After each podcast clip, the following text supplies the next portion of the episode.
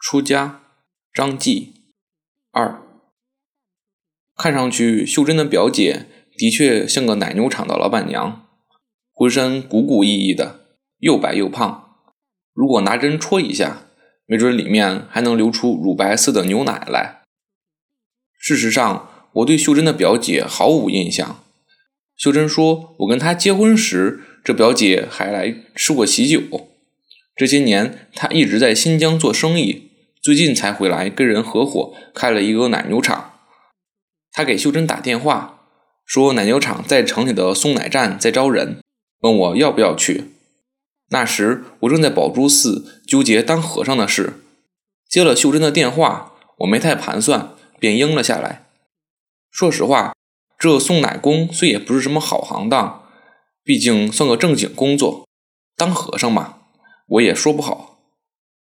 表姐说，送牛奶这活儿其实挺轻松，一天下来也就是忙三四个小时，就是要起得早些，凌晨四点前就得赶到公司，到七点半一定要将负责区域里的所有牛奶送完。表姐问我吃不吃得了这苦，我说吃苦没问题，就是刚搬到城里，不太熟悉路。表姐笑了笑说：“这是小事。”我会叫个老员工给你带带路。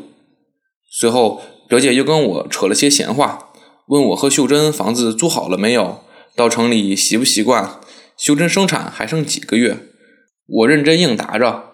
表姐说话时不时朝门口张望，见四下没人，突然压低了声音：“方权，我给秀珍订了一份免费牛奶，别人都没有的，你不要说出去。”我一愣，赶紧道谢。我觉得心里暖洋洋的，虽然以前我对这个表姐毫无印象，可现在看起来亲切就是亲切，总归是不一样的。晚上还不到三点，我便早早的出了门。说实话，第一天上班我还挺兴奋的。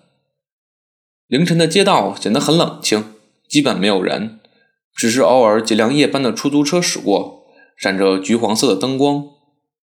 还有，便是乡下往城里送菜的电动三轮车，骑车的人裹得严严实实，看着就像木乃伊一样。这大半夜的，的确够冷。这些夜风就像长了牙齿，钻进衣服里，一口一口的往皮肤上咬。人逐渐的来了，挤在奶棚里，热烘烘的，说话的声音，打喷嚏的声音，玻璃奶瓶碰撞时发出的声音，一时间热闹无比。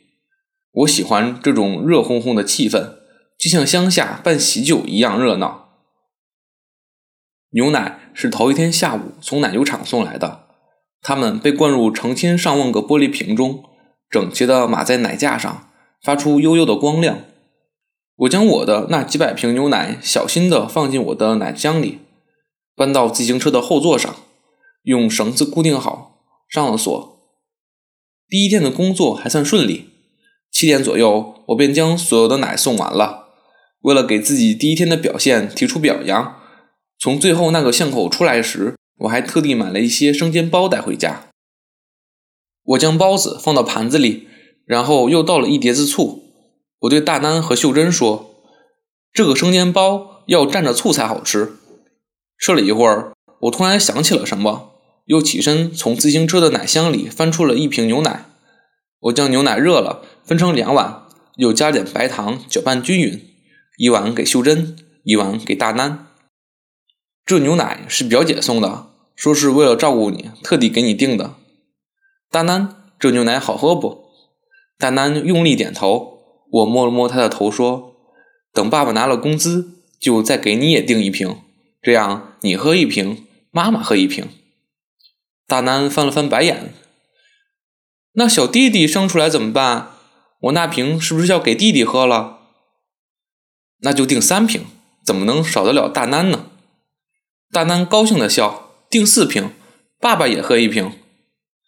秀珍没喝，她将牛奶推到我面前说：“你喝吧，吹了一晚上风，暖和暖和。”我摇头，我才不喝，我闻不惯那味儿。秀珍一脸古怪：“牛奶有什么味儿啊？”奶味儿啊！秀珍扑哧一下笑了。我说：“你笑什么？”秀珍压低了声音：“你小时候不吃你妈的奶吗？”我也笑了。你别说，我还真没吃过。我小时候家里吃不饱，我妈产不下奶。我们说话的时候，大南就在旁边看着。我说：“大南，别偷听大人说话，赶紧喝，喝了就能长个儿。”大南说：“那妈妈喝牛奶也为长个儿吗？”妈妈不是为了长个儿，妈妈喝了能变白变漂亮，给你生个白白胖胖的小弟弟。秀珍脸一红，白了我一眼，说：“你别当着孩子的面胡说八道。”大南咬着生煎包，乐不可支。